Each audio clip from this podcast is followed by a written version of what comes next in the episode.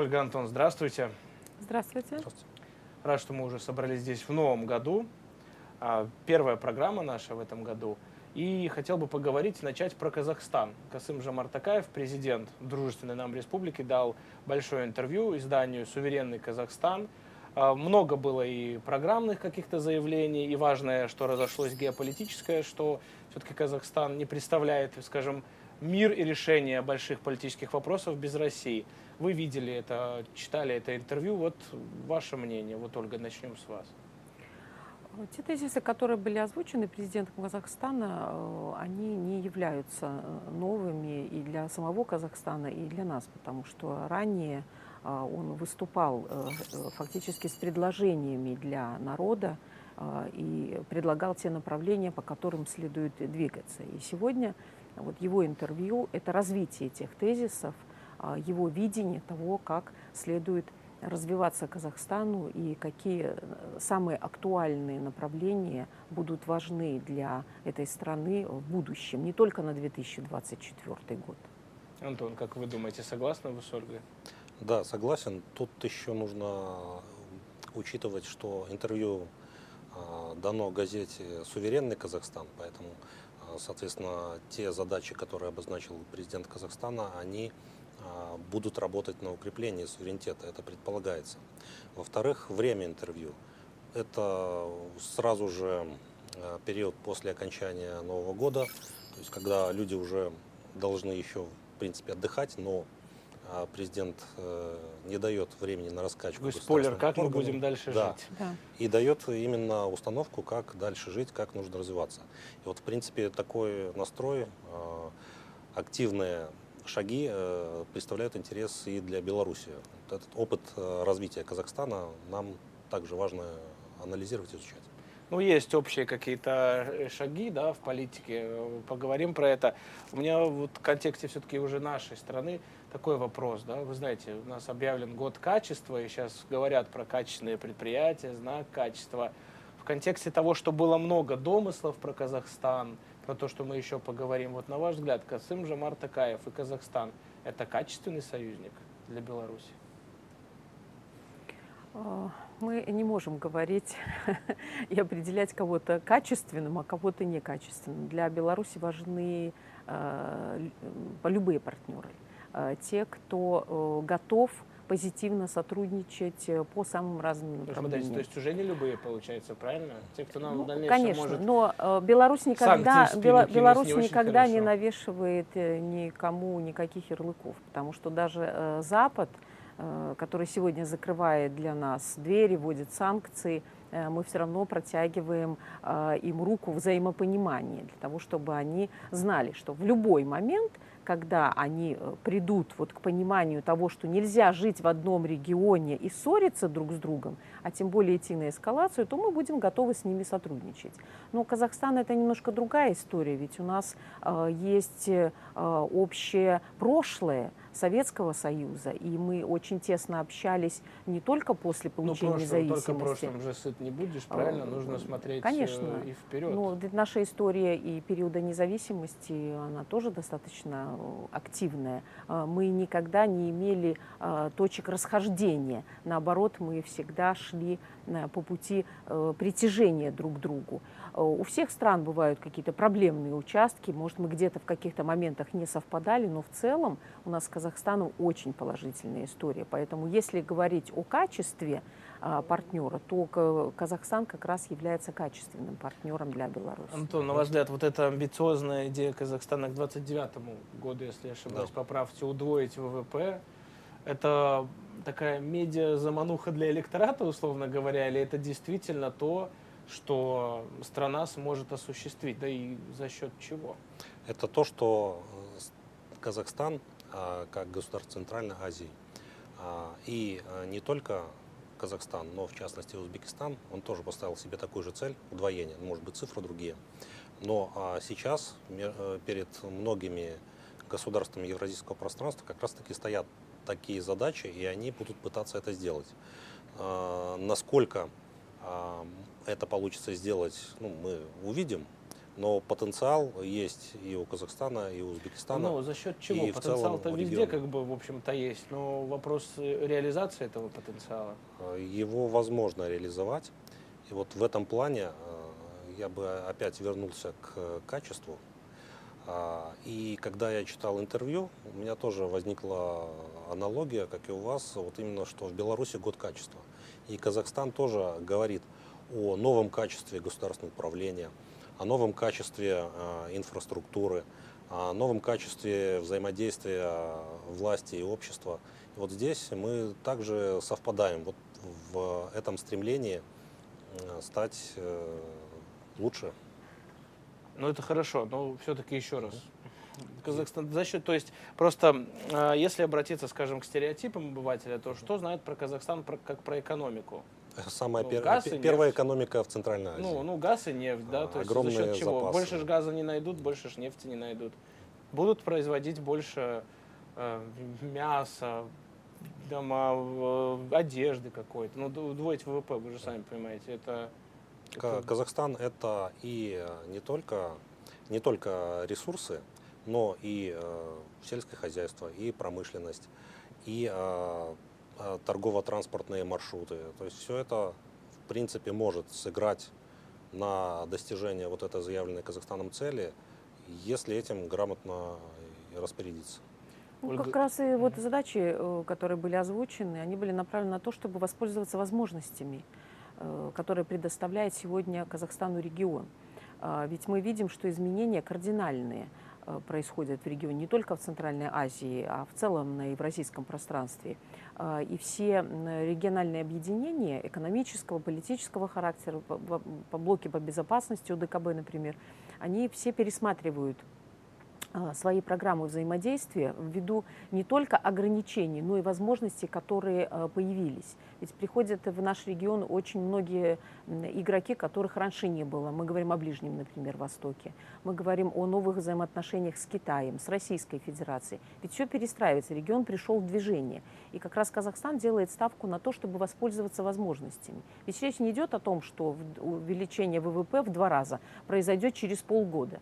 Э, Это не те цели, которые Ну, ставит лет Бенимы. это да. тоже, в общем-то, Э, не то чтобы большой срок. Да, но э, возможности, которые предоставляются, и экономисты их просчитывают, они как раз позволяют говорить об этих цифрах. И я думаю, что это не медийные. Ведь Казахстан несколько лет тому назад как раз заявил о реформах в сфере промышленности. Ведь сегодня очень важно это перерабатывающая э, сфера, э, когда э, изготавливаются продукты с высокой добавленной стоимостью и встраивание в логистические цепочки. Ведь Казахстан сегодня э, э, становится как бы центром и новой логистики в А не регионе. потеряется ли вот он, что вот всегда мне интересно было, да, что потенциал очевидно огромен, да, страна интересная и богата и не только там нефтью, газом, но и традицией, потенциалом экономическим. Но не затеряется ли она вот просто как между молотом и наковальней между Россией и Китаем? Ну, первая экономика Центральной Азии вряд ли может затеряться. Это во-первых. Во-вторых, э, у Казахстана начинается, вот как э, я сейчас вспоминаю, как назвал э, Касым Мартакаев, отношения с Китаем ты 30, золотое 30-летие отношений. Мгм. А, вот, и в этом плане Казахстан не может потеряться между более крупными игроками, потому что он сам является достаточно крупным игроком в евразийском регионе. И здесь мы уже не говорим в современной ситуации о том, что кто-то будет действовать сам по себе. Это невозможно в современных условиях. Сейчас э, те же самые задачи глобальные, масштабные, на высокие темпы развития, они будут э, возможны именно благодаря синергии потенциалов, когда будут взаимодействовать те же самые страны евразийского пространства, потому что, ну, в принципе, другого выхода и варианта нету. Вот тогда, если, конечно, кто-то начнет действовать сам по себе, он может потеряться.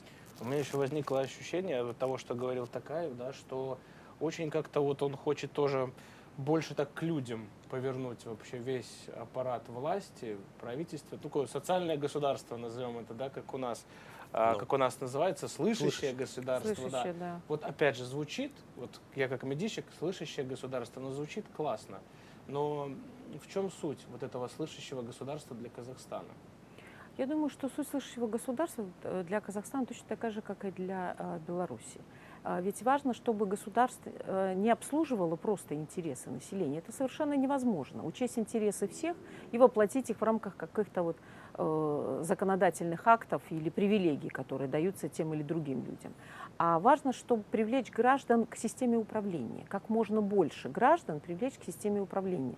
Для того, чтобы они не просто Извините, а вот, участвовали, а как но их и можно а- ответственность чувствовали. А, можно за счет привлечь? э, расширения э, полномочий местных органов. И Казахстан как раз, и мы, и Казахстан идет по пути э, расширения. У нас это все белорусское народное собрание. В Казахстане был образован а, Национальный совет общественного доверия. А Он был ну, достаточно узкий, узким составом действовал. А потом на смену ему пришел Национальный Курултай. Мгм, Круто, да. А, И вот э, именно это, этот формат, он уже, а, скажем так, может быть далее, даже более близок э, Всебелорусскому народному собранию по Мгм. духу, когда, опять-таки, собираются а, наиболее представительные, а, скажем так, э, члены общества, которые могут а, потом донести какие-то посылы а, государства о стратегии развития, которые участвуют в определении стратегии развития. Точно у нас подсмотрели. А, Ну, в принципе, мы параллельно идем, ну, ног- нога в ногу. Союзники. А, Союзники, да. И вот в этом плане а, можно еще отметить то, что Касым Жамартакаев анонсировал проведение национального Курултая весной. Обычно Мгм. он проходит осенью, а сейчас уже анонсируют весной. Как и у Потому- нас, а, собственно, Да, в принципе, же. да. Совпадаем по времени, то есть тоже можно будет а, сопоставить. Но этот перенос сроков тоже говорит о том, что, опять-таки, есть актуальные задачи, которые нужно решать. И, в принципе, э, вот это будет А вот сделано. это все-таки это Центральная Азия, это немножко другой, да, другой регион, другой менталитет. Известно, что и Казахстан, и Кыргызстан, Узбекистан, там очень важна эта вот клановая система, кланы. И вот это вот расширение полномочий на местах, не, не может ли оно привести к дальнейшему, опять же, каким-то, не дай бог, конфронтациям или чему-то подобному, что мы видели э, в начале 22 года в Казахстане? Ну, вот усилия Казахстана как раз направлены на то, чтобы предотвратить конфронтацию. Это проактивные э, меры, и у Казахстана даже в концепции внешней политики одной э, как бы из таких характеристик указана проактивность. Э, Когда мы говорим о клановости, то у нас есть, наверное, старое больше понимание, а, вот, наверное, еще с советских времен, да, мы понимаем, э, клановость это какая-то узкая группа, которая преследует вот свои э, интересы, э, финансовые в том числе. А, но а, то, что делает Казахстан и реформы, которые были запущены господином Такаевым, они как раз направлены на то, чтобы обновить общественную систему. И чтобы вот это старое понимание клановости, э, оно переросло. Ведь речь идет, не идет о том, чтобы сломать систему, а о том, чтобы она, она стала, да, о том, не Нет, унифицировать, чтобы о она том, что стала новое качество. более сбалансированной. Да, и Мгм. она получила новое качество. Поэтому э, мы говорим не о переформатировании, а скорее об обновлении, сохранением тех традиций, потому что клан это не всегда плохо. В, в Ну, нем клан есть, да, соблюдает интересы своего Э, клана, ему нет дела, что у другого клана, не, правильно? так и так не, не, не всегда так просто. Э, Мы не можем говорить о таком узком, вот, традиционном закрытом обществе. Казахстан намного более многообразен, даже, даже в этой сфере. Поэтому вот то, что, то, что предпринимается э, господином Такаевым, это, это очень важно. И потом важно будет для всех посмотреть, как это получится. Я думаю, что вот этот опыт для всей Центральной Азии будет очень и очень важен. То есть в любом случае Да, важно, это будет казахстанский вперед. кейс, да, но э, он будет э, вот таким модельным, я бы даже, наверное, сказала. Есть в СМИ, в разных, э, и в э, русскоязычных, и в западных, мнение о том, что Казахстан пытаются пока как-то так более глубинно, да, но разворачивать от России, от Китая именно вот в сторону, в общем, сделать такой американский хаб в Центральной Азии, с которого Америка может реализовывать какие-то свои экономические, геополитические интересы. Казахстан э, станет хабом э, с учетом собственных интересов, исключительно. Вот в этом я бы не сомневалась ни на минуту. мы э, мыслим в старой парадигме. Нам кажется, что мир по-прежнему это мир великих держав, которые во что-то вмешиваются и пытаются кого-то куда-то развернуть. Ну, разве это Нельзя, не так? нет, это не так. Это время уже ушло. И Казахстан, как мне кажется, очень яркий тому пример. Э, Речь идет не о балансировании. Ведь раньше и Беларусь, и такие страны, как Беларусь и Казахстан, упрекали очень часто в балансировании. А сегодня Казахстан показывает совершенно иную практику. Ведь э, раньше э, Казахстан зависел от своих партнеров в большей степени, а сегодня ведь и партнеры зависят от Казахстана. Мгм. Когда мы говорим о Китае, великом, большом Китае, э, и реализации его глобальных инициатив, то э, Китаю нужно с кем-то реализовывать эти инициативы. И э, для Китая тоже очень важны союзники и даже единомышленники, я бы сказала, без обязательств, которые будут помогать ему э, в этом.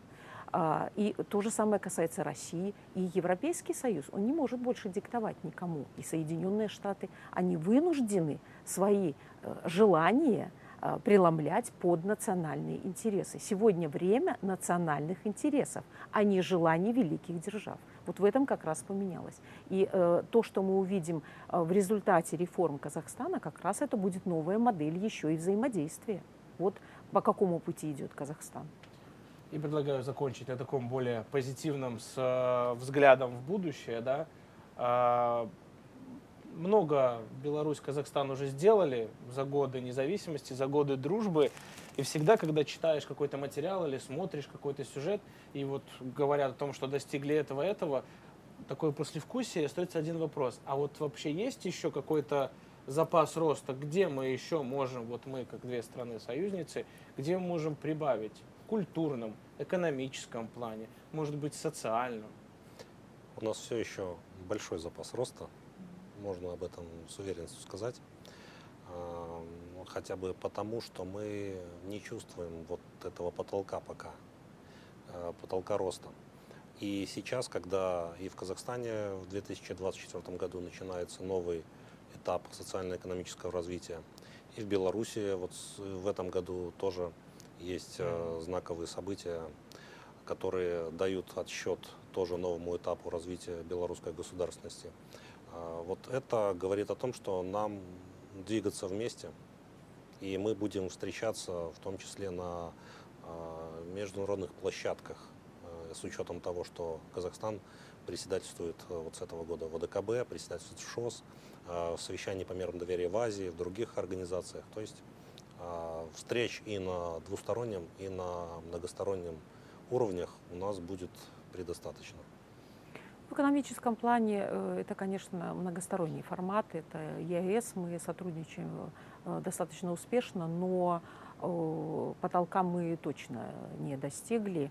Э, И, конечно, проседает у нас культурно-гуманитарное сотрудничество на постсоветском пространстве. Мы до сих пор убеждены в том, что мы э, знаем друг о друге все. Мгм. На самом деле э, мы разошлись вот в этой части. Но сегодня наш регион, и особенно постсоветское пространство, мне кажется, оно получает новое качество. Мы выступаем э, хранителями ценностей э, определенных ценностей, которые имеют глобальное значение. И поэтому вот здесь нам с Казахстаном нужно э, сотрудничать э, очень серьезно, то есть углублять.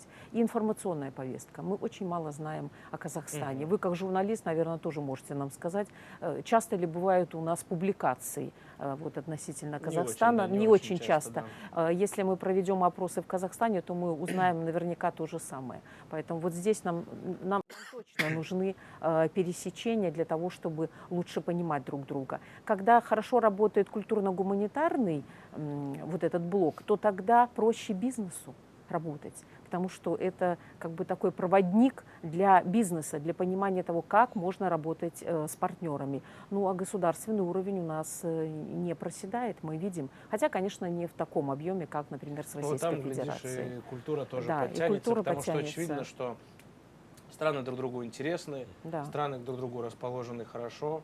И это показывает как минимум тот факт, что мы вообще за основу взяли да, интервью президента Казахстана и уже раскрутили такую тему. Ольга Антон, спасибо вам большое за интересную Спасибо. беседу. Да. Уверен, еще увидимся с вами в самое ближайшее время в этой студии.